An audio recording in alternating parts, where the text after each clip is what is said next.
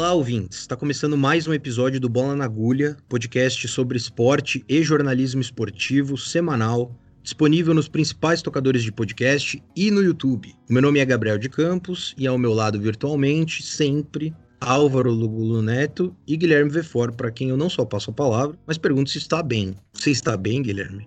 Eu não poderia estar mais feliz, Gabriel, estando aqui com meus amigos, com esse público maravilhoso que nos acompanha, nos assiste e torce pelo nosso sucesso que um dia virá. É um prazer. É um prazer chegar a mais uma sexta-feira de gravação de forma tão alegre. Não só alegre, como calorosa e especial por estar com você e com o meu companheiro e amigo Álvaro Loguno Neto. Você tá bem, Álvaro? Tô bem, Guilherme. Um abraço, um abraço pro Gabriel. Pra quem não sabe, agora o Guilherme é famoso. Ele tá fazendo lives aí em nome do Bola na Agulha, para expandir ainda mais essa marca maravilhosa. Mas você que é patrulheiro do podcast já sabe, né? Você pode entrar lá nas nossas redes sociais, seguir a gente no Twitter, no Facebook, no Instagram, onde você preferir, com a arroba bola na agulha, uma só entre o N e o G. Também entra lá no canal do YouTube, se inscreve por lá, se inscreve no Spotify, em qualquer outro tocador que você preferir, que você já ajuda demais a gente. Exatamente. Se você quiser ajudar mais, se você é uma pessoa que quer contribuir e é muito altruísta em relação a podcasts ou em relação ao nosso podcast, você também pode contribuir com a nossa campanha de financiamento coletivo no PicPay. Como que funciona? O que, que é isso? Você vai no seu gadget, no seu smartphone e você baixa o aplicativo do PicPay. Aí lá você digita na lupinha, no procurar, você digita bola na agulha. Aí você vai ver o nosso perfil, você clica lá, você vai ver vários planos de assinatura. Os planos de assinatura são as possibilidades que o bola na agulha tem. São valores de 5 a 100 reais, se você for milionário. E aí você doa essa quantia mensal pro Bola na Agulha para ele continuar existindo. Tudo que a gente arrecada é revertido pro podcast. A gente que faz tudo. É um projeto independente, então a gente criou essa campanha de financiamento para ajudar a bancar, a manter esse projeto, enquanto, como o Guilherme falou, a gente ainda não é famoso.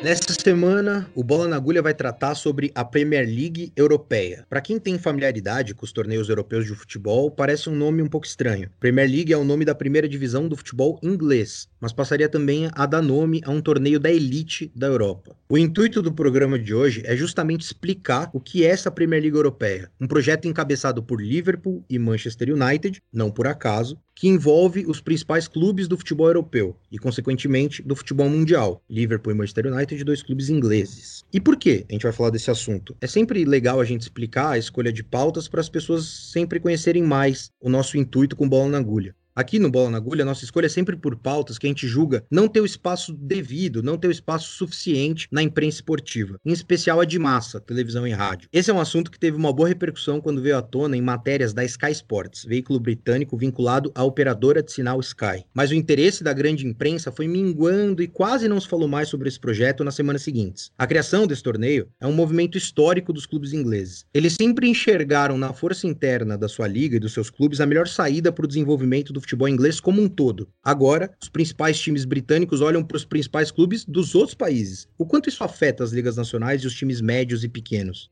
Além disso, um torneio só com os maiores clubes do futebol mundial seria extremamente rentável a esses clubes, mas abre um conflito direto com a Liga dos Campeões. Seriam concorrentes de audiência, calendário e atenção desses clubes. E é importante lembrar, a Premier League Europeia seria avalizada e apoiada pela FIFA, a Federação Internacional de Futebol, em detrimento da UEFA, a Confederação Europeia de Futebol, responsável pela organização da Liga dos Campeões, que hoje é o principal torneio de times do mundo.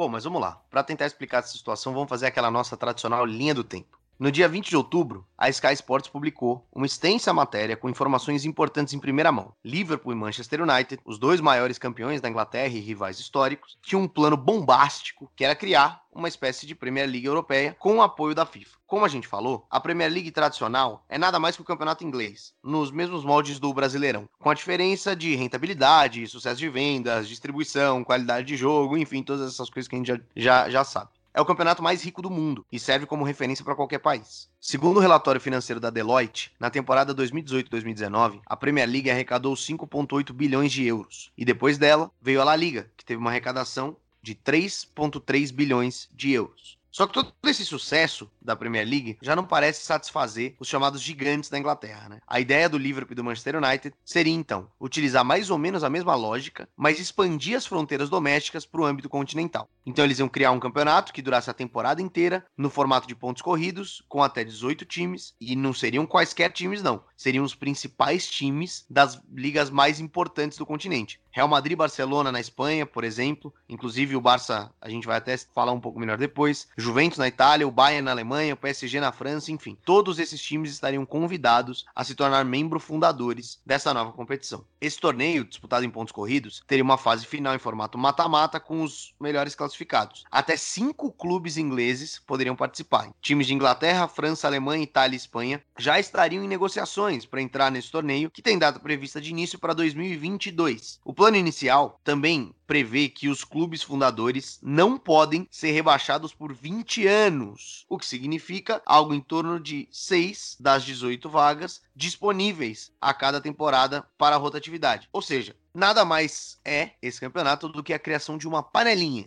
Pois é, e as certezas que a gente tem sobre as características desse campeonato, elas param por aí, né? Você até falou sobre cinco clubes ingleses podendo participar, sendo que a gente tem seis interessados nesse momento, né? Além do Liverpool e do Manchester United, tem o Chelsea, o Manchester City, o Tottenham e o Arsenal. Ou seja, um deles ia ter que ficar de fora. Enfim, a gente tem algumas certezas, mas a gente tem muitas e muitas dúvidas. A primeira dessas dúvidas seria: o que, que, vai acontecer com a Champions League? O Gabriel falou, o principal torneio de clubes do mundo provavelmente seria usurpado por essa nova liga. Ele ia perder a sua validade. Né? Um dos pontos centrais para entender essa questão seria saber se os jogos da Superliga, da Premier League europeia, seriam disputados nas mesmas datas da Champions League, ou se porventura eles marcariam jogos também para os finais de semana, o que não é tradicional da Champions League. E marcando jogos para os finais de semana, haveria um interesse em atrair grandes audiências ao vivo em outros continentes. Isso é uma coisa que não se sabe ainda. A primeira perspectiva é de que a Superliga não vá acontecer nos finais de semana, ou seja, não vai influenciar na organização das ligas ditas caseiras, né? Na Premier League da Inglaterra, na La Liga da Espanha, enfim enfim, os jogos da Superliga seriam mesmo nos meios de semana, assim como a Champions. No entanto, vale a gente mencionar alguns campeonatos que sofreram alterações visando justamente aumentar a visibilidade em praças distintas, como a Ásia e a América. A Supercopa da Itália, por exemplo, que é um duelo de começo de temporada entre o campeão da Liga e o campeão da Copa, né? Ela já deixou de ser disputada na Itália faz algum tempo. Foi jogada na China, no Catar, nos Estados Unidos e a última foi na Arábia Saudita, por exemplo. A Supercopa da Espanha também teve uma reformulação ainda maior no seu formato em si, né? Foi tá sendo jogada por quatro clubes em vez de ser só dois, também jogada na Arábia Saudita. E claro que esses dois torneios são torneios bem menores, torneios que acabaram adquirindo um potencial mais de marketing do que de vitórias esportivas mesmo. Então, caso isso viesse a acontecer com a Superliga, seria algo que a gente nunca tinha visto. Um, um, campeonato que seria gigante, acontecendo nos finais de semana e competindo com as ligas domésticas. A conclusão que se chega de tudo isso é que certamente a motivação do United e do Liverpool para desenvolver essa ideia é a parte financeira, sem dúvida nenhuma. No fim das contas, a Superliga Europeia tem como principal objetivo aumentar o lucro dessas equipes. Para se ter uma ideia dessa discrepância, né, e já é uma reclamação já de algum tempo pela questão financeira, o campeão da última Champions League, que foi o Bayern de Munique, que ganhou do PSG na final, recebeu cerca de 19 milhões de euros pelo título. O PSG, que foi vice, recebeu 15 milhões. De acordo com as informações que a gente tem da Sky Sports, a nova Premier League da Europa já conta com um aporte de patrocínio de um banco norte-americano, que só esse banco vai trazer um aporte de patrocínio de 4,6 bilhões de libras. Então são 19 milhões de euros para o último campeão da Champions e a gente está falando de 4,6 bilhões de libras. A libra vale mais do que o euro de investimento inicial para esse torneio. É um banco só aportando todo esse valor. Então ainda podem ter, obviamente, muitos outros patrocínios, o que aumentaria o montante. Com isso, né, espera-se, e é o, o, grande intuito dos fundadores, que cada equipe que participe receba centenas de milhões de libras só por participar do torneio. Então já ganharia muito mais dinheiro participando do que sendo campeão da Champions League, por exemplo. E no meio disso tudo, esse torneio, segundo a reportagem da Sky Sports, seria apoiado pela FIFA, como a gente falou. E isso gera uma polêmica tremenda entre a entidade máxima do futebol mundial e a UEFA, que organiza a Champions League e que já se opôs veementemente à criação dessa liga, que seria, digamos, uma concorrente. A FIFA contra a UEFA não é uma briga que é de agora, ela já tem um histórico e a gente vai falar até um pouquinho mais daqui a pouco no programa. Mas sobre o que você falou da FIFA e da UEFA, A FIFA, inclusive, já tratou de desconversar, falou que não sabe nada do projeto, e isso gerou ainda mais dúvidas. Afinal, a entrada de clubes em um campeonato não organizado pela entidade da qual eles são membros, no caso a UEFA, só pode ocorrer em situações excepcionais, de acordo com o artigo 73 do Estatuto da FIFA. Para que tal ação ocorresse, a entidade máxima do futebol teria que dar o seu aval, ou seja, ela teria que estar sabendo. Sabe-se que, até 2024, o atual modelo da Champions League está garantido. Depois desse prazo, ele vai ser rediscutido. Eventualmente sofrerá modificações na distribuição de vagas, ranking de classificação dos países, mas a Superliga chega para tentar antecipar algumas alterações importantes. Como a gente falou, o modelo de Premier League, que hoje é considerado um sucesso, parece não bastar aos times mais ricos e competitivos da Inglaterra. E ao que tudo indica, é uma interpretação que os maiores times de países vizinhos compartilham em relação às suas próprias ligas nacionais. E é bem claro isso, não dá para negar, existe um desnível. Não é à toa que o PSG, Paris Saint-Germain, ganha todo ano o campeonato francês, a Juventus ganha todo ano o campeonato italiano, o Bayern na Alemanha e por aí vai. A justificativa comercial, concordemos ou não, faz sentido. Ainda mais quando a gente lembra que os clubes europeus são empresas ou vinculados a grupos empresariais e lembra que futebol é negócio, ponto. Mas chama atenção acontecer isso na Inglaterra. Essa postura de Liverpool e Manchester United contraria uma crença histórica do futebol inglês. Para ter clubes fortes, é preciso ter uma liga forte. E uma liga forte é uma liga que capacite de forma mais equilibrada os seus times, promova uma competitividade que torne essa liga atraente e que, por consequência, aumente o nível da competição. É uma crença, inclusive, que embasa o projeto de afastamento dos clubes ingleses da Football Association, da FA, para a criação da Premier League. Só um parênteses para contextualizar quem não acompanha futebol a fundo. O Campeonato Nacional da Inglaterra era organizado pela Football Association. No início dos anos 90, os clubes chegam à conclusão que, se unindo, poderiam gerir um campeonato mais rentável para todos, com maiores alíquotas vindo de televisão e projeção internacional. Eles rompem com a FA, com a Football Association, e criam a própria liga dos clubes, com uma participação participação democrática desses clubes na tomada de decisão e até na distribuição de recursos. Eles não recebem as mesmas rendas, claro que não. Isso muda de acordo com a classificação, isso muda de acordo com o apelo comercial e tudo mais. Mas a distribuição desses recursos é muito mais democrática do que em um país como o Brasil, por exemplo. A discrepância do principal time brasileiro para o último da, da tabela é muito maior do que na Inglaterra. Bom, mas o ponto é que toda essa lógica, esse mundo mágico da Premier League inglesa seria quebrado com a criação desse torneio que basicamente prioriza os interesses dos clubes de elite, né, do chamado Big Six ou dos maiores times do país e da Europa. Por exemplo, é muito mais interessante para o Manchester City ir para um torneio jogar contra o Barcelona, aí na semana seguinte, no jogo seguinte contra o Bayern, depois contra a Inter de Milão, o Real Madrid e por aí vai, do que jogar contra o Huddersfield Town, contra times menores, de menor adesão popular, de menor expressão, de menor audiência. E só encontrar os times grandes mais no final da temporada, numa época de mata-mata da Champions. É, e isso vale tanto para as ligas nacionais quanto para a própria Champions League. Muitos países, alguns sem expressão nenhuma no futebol, participam desse torneio da UEFA. Tem times participando da Champions League. É, vamos falar aí, Macedônia, Gibraltar. E quanto a isso, existe até uma certa sintonia entre a FIFA e a UEFA, né? É, as duas têm essa filosofia de quanto mais, melhor. Elas sempre tentam colocar mais times, mais países nas suas, nos seus campeonatos e aumentar a abrangência desses torneios. É, a UEFA faz isso com os torneios de clube, como a Champions e Liga Europa, fez com a Eurocopa de Seleções recentemente, e a FIFA faz com a Copa do Mundo, né? Inclusive, a partir de 2026, a Copa do Mundo vai passar, de, passar a ter 48 seleções na sua fase final, na sua fase principal. E essa postura ela tem uma justificativa financeira, né, para ter uma abrangência mais global e tal, e, e vender melhor o produto, como política, para ter uma relação melhor com as confederações e federações dos países e manter o domínio dessas grandes associações sobre o futebol. Mas para ficar só no âmbito dos, dos, clubes, vale dizer que a UEFA ela depende dos gigantes para fazer a Liga dos Campeões ser um sucesso. E os gigantes sabem disso e eles usam essa dependência para fazer valer os seus interesses e acumular cada vez mais poder e melhorar, é claro, o seu próprio bolso, suas finanças. E aí essa busca por poder por esses times grandes, ela não é uma impressão, não é uma opinião, ela tá aí, ela é óbvia, ela é muito clara e ela fica mais óbvia quando a gente olha para a própria Inglaterra. O Liverpool e o Manchester United, eles não só articulam essa Premier League europeia, como já tentaram criar pontos cruciais na organização da Premier League inglesa é, recentemente. É, isso aí inclusive foi noticiado um pouquinho antes, mas nesse mês de outubro também veio à tona esse projeto que foi revelado pelo jornal inglês The Telegraph, o projeto Big Picture, uma reforma estrutural e política no futebol inglês, promovida também por essa dupla aí tá causando um barulhinho. Né? O Liverpool e o Manchester United articularam junto da AFL, que é a liga da segunda divisão inglesa. Entre os pontos de mudança, reduzir o número de participantes da Premier League de 20 para 18 times, uma coisa que nunca aconteceu a de se ponderar. Na Itália, por exemplo, já teve 18 times, na Alemanha também, na Inglaterra não.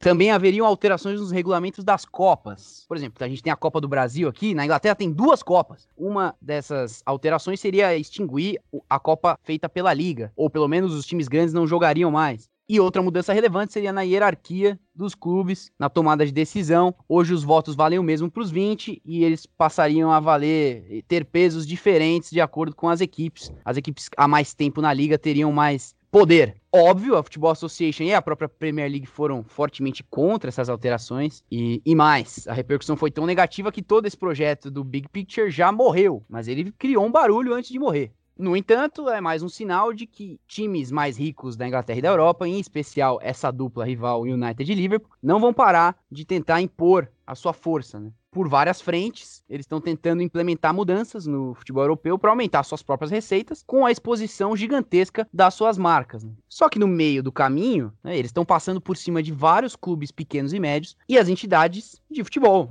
que entram numa disputa particular por conta desses clubes. E aí a gente tem que fazer também uma ponderação, quando a gente fala de Manchester United e Liverpool, nesse cenário atual, a gente tem que olhar para os donos desses clubes, quem injeta dinheiro nesses clubes é nítido que todo esse movimento audacioso de construir a Superliga e anteriormente de tentar mudar os padrões do campeonato inglês provém de uma americanização, digamos, do futebol europeu. Isso porque o maior acionista do United atualmente é a família Glazer, justamente de Nova York. A empresa que controla o Liverpool é a Fenway Sports Group, a mesma empresa que é dona do Boston Red Sox, um time de beisebol dos Estados Unidos, um dos times mais vitoriosos de beisebol. E a gente pode contar ainda o Arsenal, que não tá, né, nessa. Não, não faz parte aí, é só a duplinha United e Liverpool, mas também tem o Arsenal, que é propriedade de Stanley Kroenke, um empresário norte-americano que também é dono de um monte de time. Né? Dá pra fazer uma lista. Ele é dono do Denver Nuggets na NBA, do Los Angeles Rams na NFL, é dono do Colorado Rapids na MLS. Ele tem até um time de lacrosse. Se você não sabe o que é lacrosse, pode pesquisar, é um esporte pouco exótico. E esse recorte é importante pra gente entender que essa nova realidade do futebol traz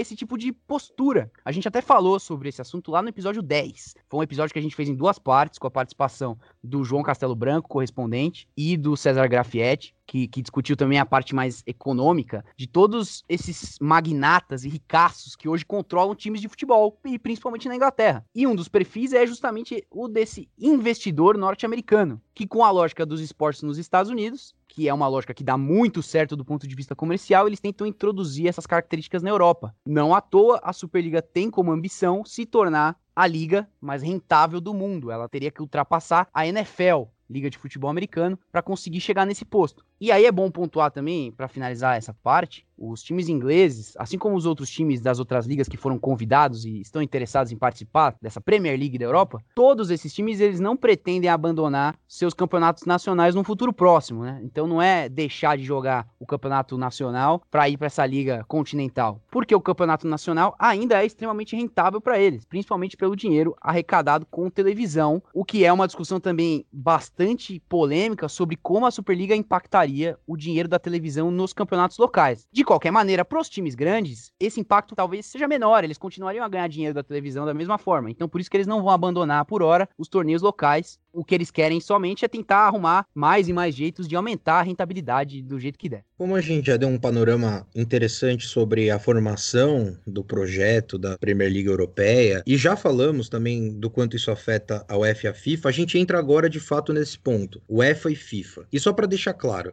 porque pode parecer confuso para quem não tem familiaridade com futebol. A FIFA é a Associação Internacional de Futebol, é a entidade que controla o esporte no mundo todo. Todos os clubes, federações, confederações, associações profissionais estão necessariamente associados a ela, e é ela quem dita o funcionamento global do futebol, desde as regras do jogo e de conduta até os regimes de contratação de jogadores e movimentações financeiras. Isso gera um poder gigantesco à FIFA dentro e fora do esporte. Para se ter uma ideia, existem mais países associados à FIFA do que à ONU. Em relação a competições, a FIFA organiza as Copas do Mundo de Seleções tanto a masculina quanto a feminina, e em todas as categorias, seja no profissional, sub-20, sub-17, por aí vai. E a Copa do Mundo de Clubes masculina, que acontece todo ano, com sete equipes e representação de todos os continentes. É o Mundial do final do ano, que tem alguns clubes no Brasil que ainda não conquistaram. A UEFA, por sua vez, é a Associação Europeia de Futebol. A FIFA é global. E é ela quem organiza o futebol da Europa e as principais competições do continente, como a Liga dos Campeões e a Liga Europa, que é quase uma segunda divisão da Liga dos Campeões, disputada por clubes europeus. Além disso, ela também organiza a Eurocopa e a Liga das Nações, esses dois torneios são disputados pelas seleções europeias. A UEFA sempre exerceu influência muito grande no mundo do futebol, por razões óbvias, né? Porque os clubes mais ricos, mais vencedores do planeta são europeus. E as seleções de lá também, igualmente, já somam 12 títulos de Copa do Mundo masculina em 22 edições. E se a gente ainda pegar um passado recente, a prevalência dos, das seleções europeias é ainda maior na Copa do Mundo.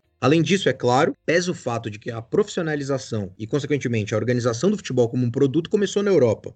É possível perceber que a UEFA e a FIFA quase sempre tiveram alinhadas. Uma vez que o poderio esportivo e econômico do futebol europeu sempre foi base de sustentação do futebol mundial. No entanto, essa realidade mudou um pouco nos últimos cinco anos. Até 2015, a FIFA era presidida por Joseph Blatter e a UEFA por Michel Platini. Os dois eram muito próximos, tanto no pessoal quanto no profissional, como diria o saudoso Fausto Silva. Platini trabalhou na FIFA entre o fim dos anos 90 e início dos anos 2000, quando Blatter já era presidente, e foi apadrinhado politicamente por ele. Quando Platini assumiu a presidência da UEFA, a impressão era de que o caminho natural para ele seria suceder Blatter na FIFA. Mas a relação entre os dois deu uma estremecida quando Blatter decidiu concorrer, em 2011, a mais uma reeleição. Vale só só dizer que ele ocupou a presidência da FIFA de 98 a 2015. Mesmo com a expectativa quebrada, Platini continuou alinhado a Blatter até 2014, quando rompeu politicamente com o seu padrinho, entre aspas, e disse que a FIFA precisava de novos ares. No entanto, optou por não ser candidato nas eleições que aconteceriam em junho de 2015.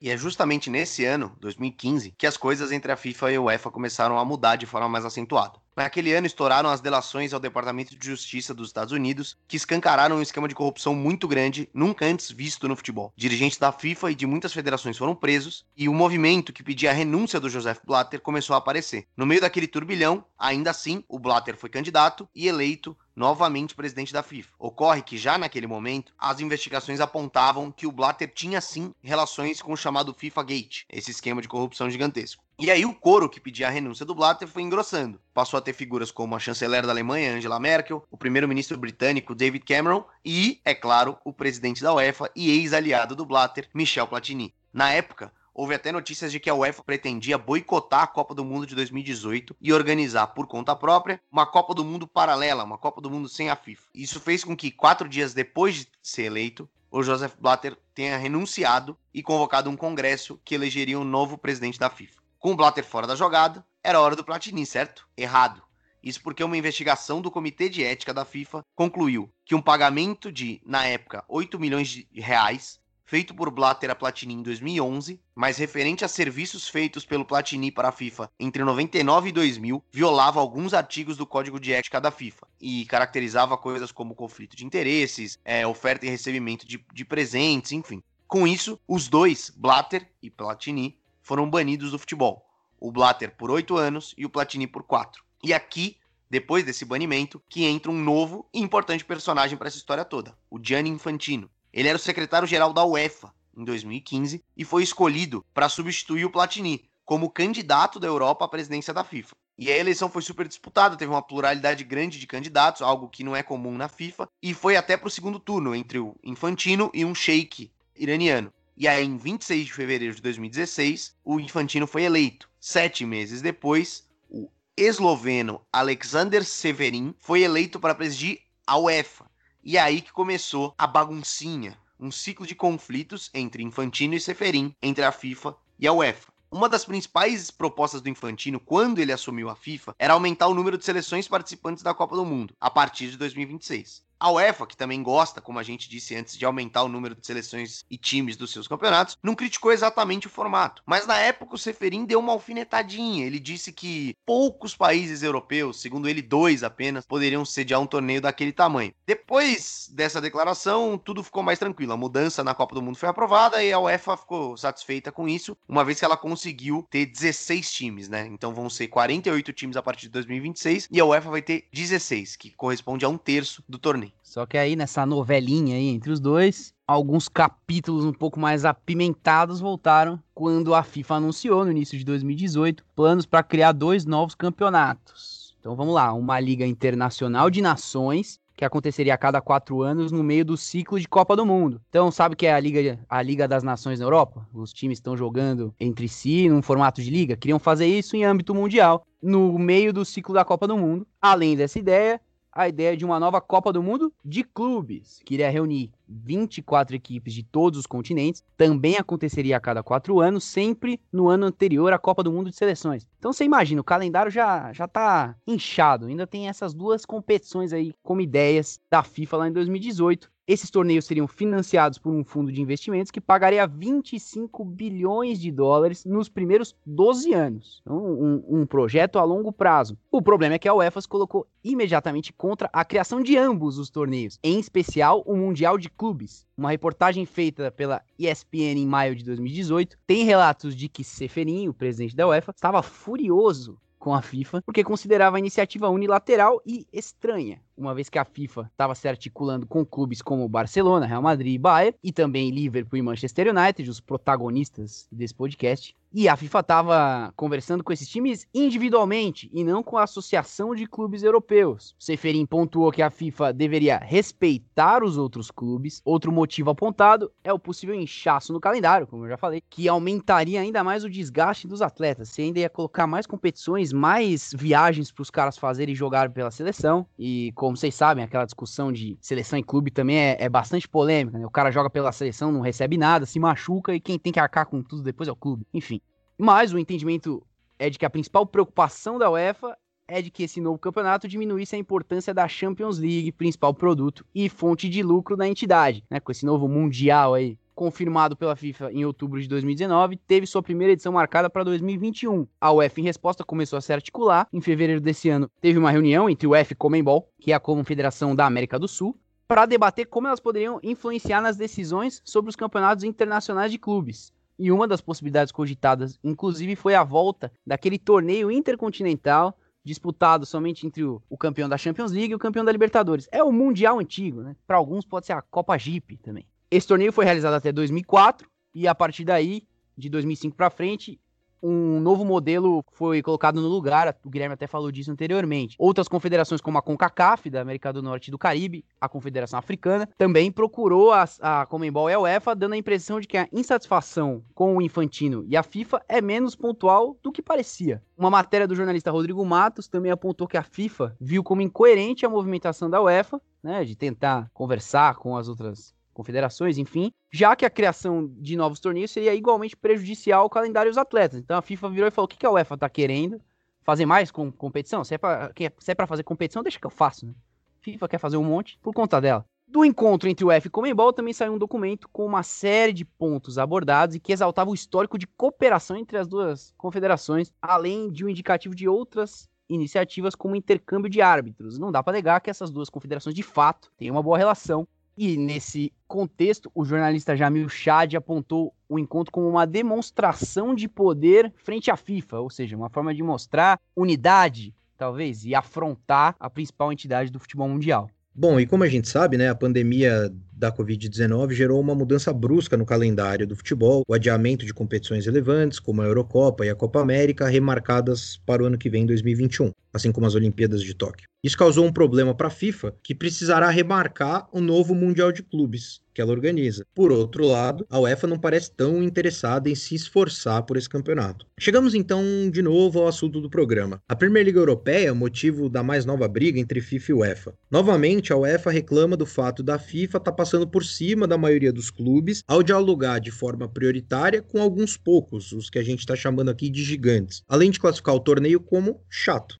Há também certa insatisfação por parte das ligas nacionais com a iniciativa da FIFA. Em coro com a UEFA, elas dizem que a proposta vai contra as práticas do futebol europeu, marcadas por certa coletividade nas negociações. Um fato curioso sobre a criação da Premier League Europeia é que a FIFA, principal articuladora do movimento, foi contra a criação de uma liga europeia independente em 2018. Naquele momento, o site Futebol Leaks vazou a tentativa de articulação entre os maiores e mais ricos do continente para a criação de um produto nos moldes dos Estados Unidos, algo privado, sem rebaixamento. Naquele momento, o presidente da FIFA, Gianni Infantino, afirmou que a criação dessa liga significava romper com a hierarquia histórica do futebol e que, caso se concretizasse, abriria margem para que jogadores fossem impedidos de disputar a Copa do Mundo. Agora, há de se esperar para ver quais mecanismos legais a UEFA tem para evitar a Superliga. Como dissemos anteriormente, há contratos com patrocinadores e de direitos de televisão até 2024, quando cogita-se até uma mudança no número de equipes na chamada fase final da Champions League, passando de 32 para 36. Claro tudo isso no plano das ideias. Mas como a gente sabe, esses contratos podem acabar valendo de nada. Bom, e como a gente já disse antes, a FIFA nega saber de qualquer acordo para a Superliga, né? Em comunicado emitido na, na última terça-feira, a FIFA falou que não deseja comentar e participar de qualquer especulação sobre tópicos que surgem de vez em quando e para os quais as estruturas institucionais e regulatórias estão bem estabelecidas a nível nacional, europeu e nível global. Enquanto isso, a repercussão na Inglaterra é enorme, como não poderia deixar de ser, né? O ex-jogador e ídolo do Manchester United, Gary Neville, que também foi treinador e atualmente é comentarista da Sky Sports, justamente o canal que soltou a bomba sobre esse novo campeonato e que transmite o campeonato inglês, fez uma declaração contrária à ideia, destacando o momento em que ela aparece. Para ele, o projeto é obsceno porque surge no meio de uma pandemia enquanto muitos clubes menores lutam para pagar os salários e continuar existindo. Não parece ser o momento certo para falar sobre isso.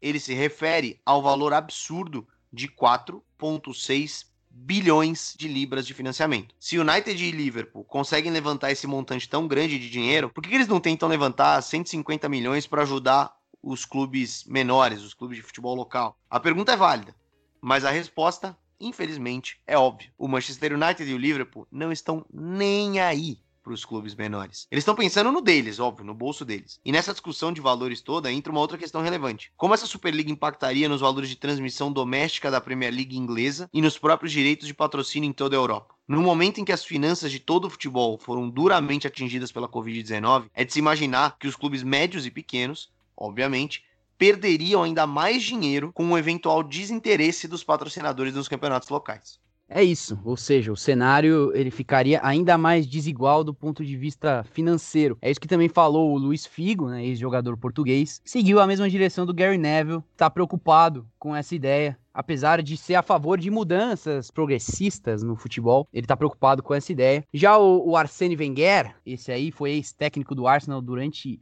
muitos e muitos anos, mais de 20 anos, e que ele é atual chefe de desenvolvimento global da FIFA, ele disse que o plano, na visão dele, quer acabar com o domínio dos times da Premier League. Para o ex-treinador, os outros clubes do continente não conseguem competir com os ingleses na questão financeira, e esse campeonato seria uma chance de destruir essa vantagem. Só que aí, eu acho que faltou o Wenger ler a matéria completa, talvez.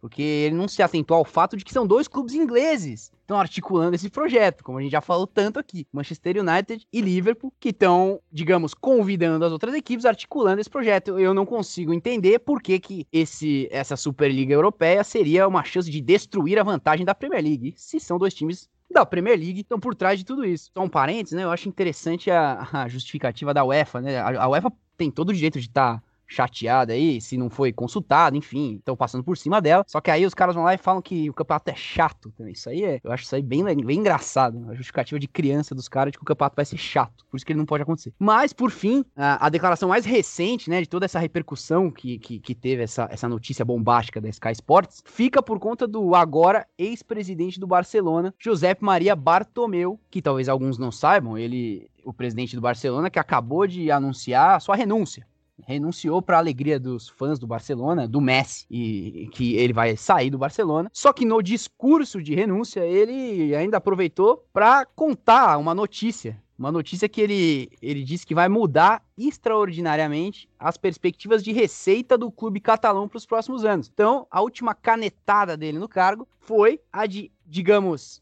colocar o Barça ou aceitar a proposta da Superliga Europeia para que o Barcelona participe desse torneio. O Conselho de Administração do Barça aprovou os requisitos para poder participar. E é uma fala importante dele que chega nesse momento, porque ela valida muito do que até certo ponto estava no plano das especulações, né? Então tudo que a gente está falando aqui sobre como o campeonato seria e como ele impactaria, tá tudo no plano das ideias. E quando o Bartomeu dá essa declaração, ele de certa forma concretiza essas especulações. Realmente o negócio tá avançado. O Barcelona aceitou participar dessa competição. O que a gente não sabe agora é se com a renúncia dele, né, ele não é mais o presidente do Barcelona, se o time vai seguir de fato esse caminho ou se agora com a nova gestão ele vai mudar completamente o rumo. O que a gente sabe, porém, é que esse projeto da Superliga, é, a gente já pode dizer que ele é algo concreto e completamente impactante, não apenas no cenário europeu, como a gente retratou aqui, no cenário mundial também, com a relação com a FIFA,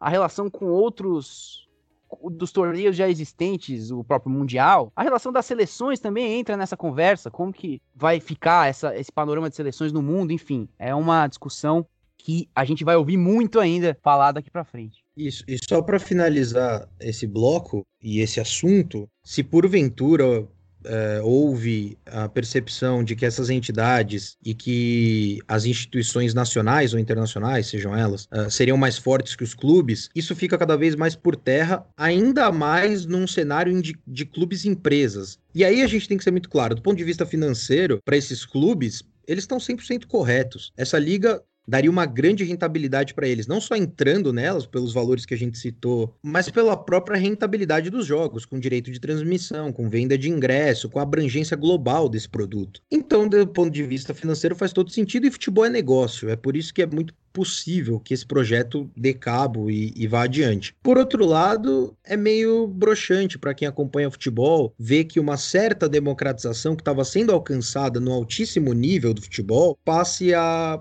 poder se perder novamente. E quando a gente fala em democratização, é óbvio que a Europa ainda está na frente, principalmente em relação a clubes. Mas se a gente olhar para o cenário global de seleções e para o futebol de clubes da Europa, existe sim uma democratização. É aquela coisa que alguns Zé Ruelas temam em falar que não existe bobo no futebol, mas é meio por aí. Não é à toa que você vê cada vez mais os times grandes tendo muito problema para ganhar, para serem mais eficientes esportivamente nas competições do que clubes tidos como menores, de menor renda, de menor audiência e por aí vai. São vários os exemplos. Isso a nível de clubes e a nível de seleção. Basta ver que na última Copa a Croácia foi a finalista e poderia ter sido a Bélgica. E porventura a gente pode ter um time africano chegando cada vez mais, como os jogadores africanos estão sendo destaques nas principais ligas. Ou seja, existia um processo de democratização. Com a democratização da informação, com a democratização das possibilidades técnicas e táticas e científicas do esporte, todo esse processo levaria para uma disputa global cada vez maior. Mas é nítido que esse movimento já não interessa tanto às principais marcas do futebol mundial, que hoje são os principais clubes de futebol europeu. Eles não querem continuar nesse processo de democratização. Esse processo de democratização foi muito importante para eles potencializarem as suas ligas e, consequentemente, as suas marcas. Mas agora isso não basta mais. E todo esse processo tende, vamos ver como as coisas se desenrolam agora, a ficar pelo caminho e a voltar para uma grande hierarquização centrada em poucos times, em poucas ligas, enfim.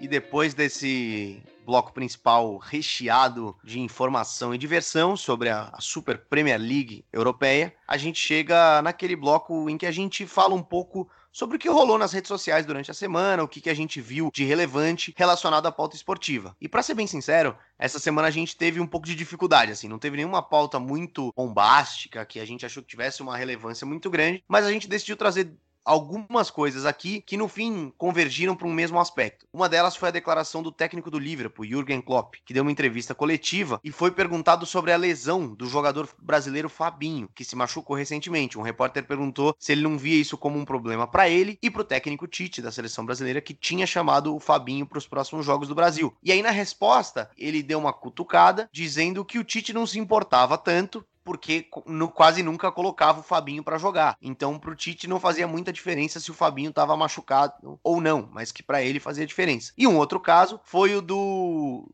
Vinícius Júnior. Vazou um vídeo aí de câmera de, de uma câmera no, no, vestiário no jogo do Real Madrid na Champions League que mostrava o Benzema falando em francês com o jogador Mendy, também francês do Real Madrid, e pedindo pro Mendy não tocar a bola pro Vinícius Júnior, porque o Vinícius Júnior não estaria ajudando o time, ou estaria jogando contra o time. Enfim, essas duas coisas bombaram nas redes sociais e tanto o público, os torcedores brasileiros, quanto os jornalistas ficaram malucos, ficaram em polvorosa com esse assunto. É, primeiro que eu diria que o Klopp salvou a pergunta do nosso glorioso rapaz aí, que foi uma pergunta que não faz o menor sentido. O que, que ele acha que o Tite vai pensar do Fabinho? Dane-se, cara. Só que o Klopp foi lá e salvou a, a pauta do cidadão dando essa resposta. Teve outro caso aí que eu quero adicionar esses dois também, que tem a ver com o futebol europeu de certa forma, e conversa até com o nosso programa, que foi a declaração do Luiz Roberto, narrador da Globo, que num, num momento assim de, de um pouco de confusão mental, talvez, ele, ele falou que o Pedro do Flamengo, o atacante, é melhor do que o Lewandowski, atacante do Bayern de Munique, que ganhou aí o prêmio de melhor jogador da Europa. Ele soltou essa. E, cara, claro que isso gerou uma repercussão absurda pela fala. E depois continuou gerando repercussão da própria emissora, né, nas suas redes sociais, tirando sarro, de certa forma, da declaração, ou trazendo ela de volta à tona. Virou um produto de monetização do GE e da Globo, essa fala do, do cara. E aí, a gente tá falando de três episódios que envolvem Brasil e futebol europeu. A gente falou do Klopp e a discussão com o Tite, a gente fala de um jogador que supostamente pediu para outro não passar a bola para um brasileiro e tem essa questão de um brasileiro ser melhor que um europeu. E aí é uma, é, chama atenção essas discussões sempre vindo à tona na nossa imprensa de querer de alguma forma fazer traçar comparações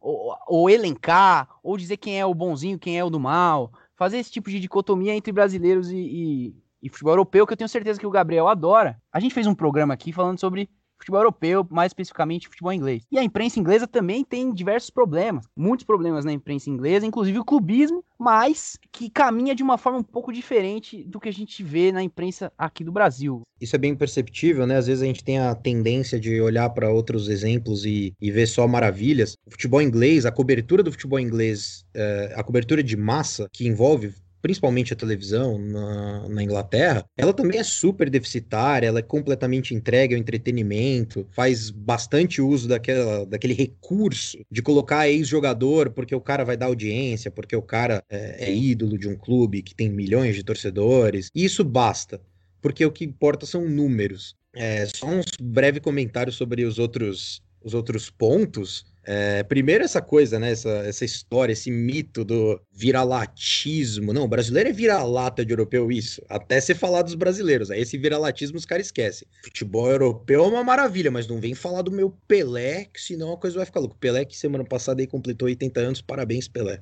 E sobre a questão do Klopp, aí juntando um pouco essa história toda, é um pouco essa necessidade que a imprensa esportiva de massa aqui no Brasil tem de vincular esporte ao entretenimento. E aí qual é a lógica? Primeiro que não é esporte, é futebol. Segundo, tem que ser pela ótica do entretenimento, então tem que dar audiência, tem que ser chamativo, tem que ter apelo.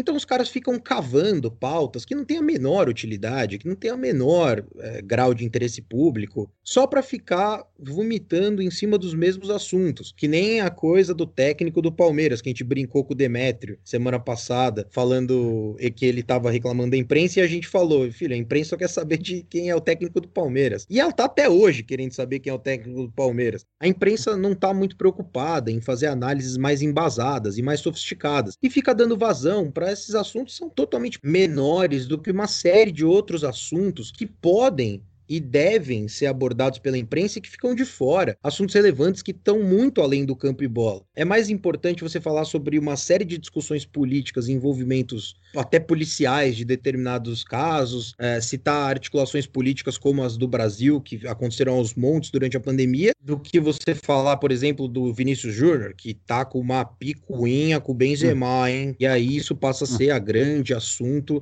do dia. E só um detalhe, a galera nem apurou esse assunto. É isso. Surgiu a possibilidade do Benzema ter falado mal do Vinícius Júnior, e nessa possibilidade já começaram a comentar e analisar, os grandes analistas da imprensa, o que isso poderia ter resultado para o Vinícius Júnior. E aí já começaram a falar, não, porque o europeu é assim mesmo, contra o brasileiro eles pisam, é, tem que respeitar o futebol brasileiro. E eles nem apuraram para saber, primeiro, se o Benzema falou isso de fato, segundo, se ele falou, mas já tá tudo bem no clube, e aí, só para finalizar, essa situação do Vinícius Júnior pode, poderia ter sido abordada pela empresa da seguinte forma: Olha, parece que o Vinícius Júnior teve um entreveiro ali com o Benzema, o Benzema falou mal dele, hein?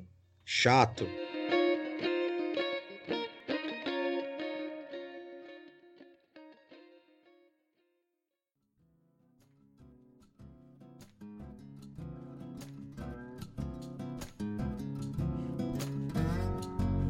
Bom, e é isso, né? Depois desse grande desabafo sobre a imprensa brasileira esportiva e desse grande panorama envolvendo principalmente Liverpool e Manchester United, dois clubes pelo qual esse podcast tem um grande esmero, o Bola na Agulha vai ficando por aqui no seu 23 episódio. Eu agradeço a você que teve paciência, teve a audácia de nos ouvir até esse momento derradeiro do programa. Sem mais enrolação, eu passo aos meus amigos para que eles também se despeçam de vocês e possam dar os avisos finais.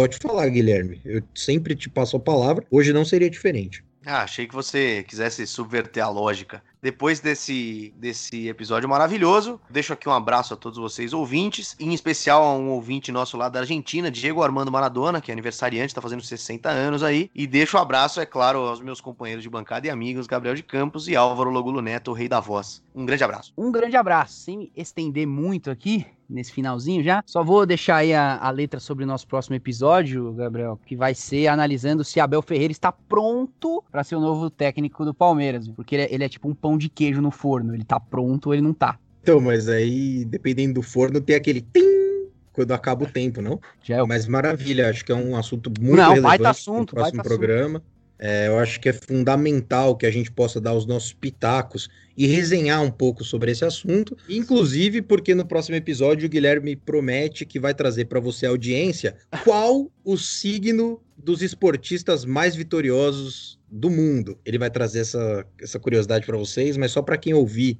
o nosso programa. Inteiro. Ele vai explicar porque que Pelé e Maradona são de outubro e são os maiores da história aí, né? Mas só para você que acompanhar o próximo episódio do Bola na Agulha. E se quiser também, além de curtir as nossas páginas nas redes sociais, arroba Bola na Agulha, curte lá, compartilha. Se quiser deixar o seu xingamento, pode, mas com educação. Você também pode ajudar a gente na campanha de financiamento coletivo pelo PicPay. Pega seu celular aí, baixa o PicPay, procura Bola na Agulha, você vai achar lá o nosso perfil. Vão ter várias possibilidades de financiamento que você pode escolher. 5 a 100 reais se você for um multimilionário, se você for parente dos donos do Liverpool ou do Manchester United. Nesse caso, você contribui mensalmente com a gente e todo o valor que a gente arrecadar lá no PicPay vai ser revertido para o próprio podcast que a gente faz do nosso bolso. Ah, mas vocês fazem o que vocês querem. Eu sei, eu entendo, mas a gente julga que é um projeto de extrema importância. Se você também julga, se você tem um grande carinho por nós três, pela nossa enorme amizade, pelo nosso enorme projeto, ajude a gente pelo PicPay, vai ser ótimo e o Bola na Agulha vai continuar caminhando. Até semana que vem, um abraço.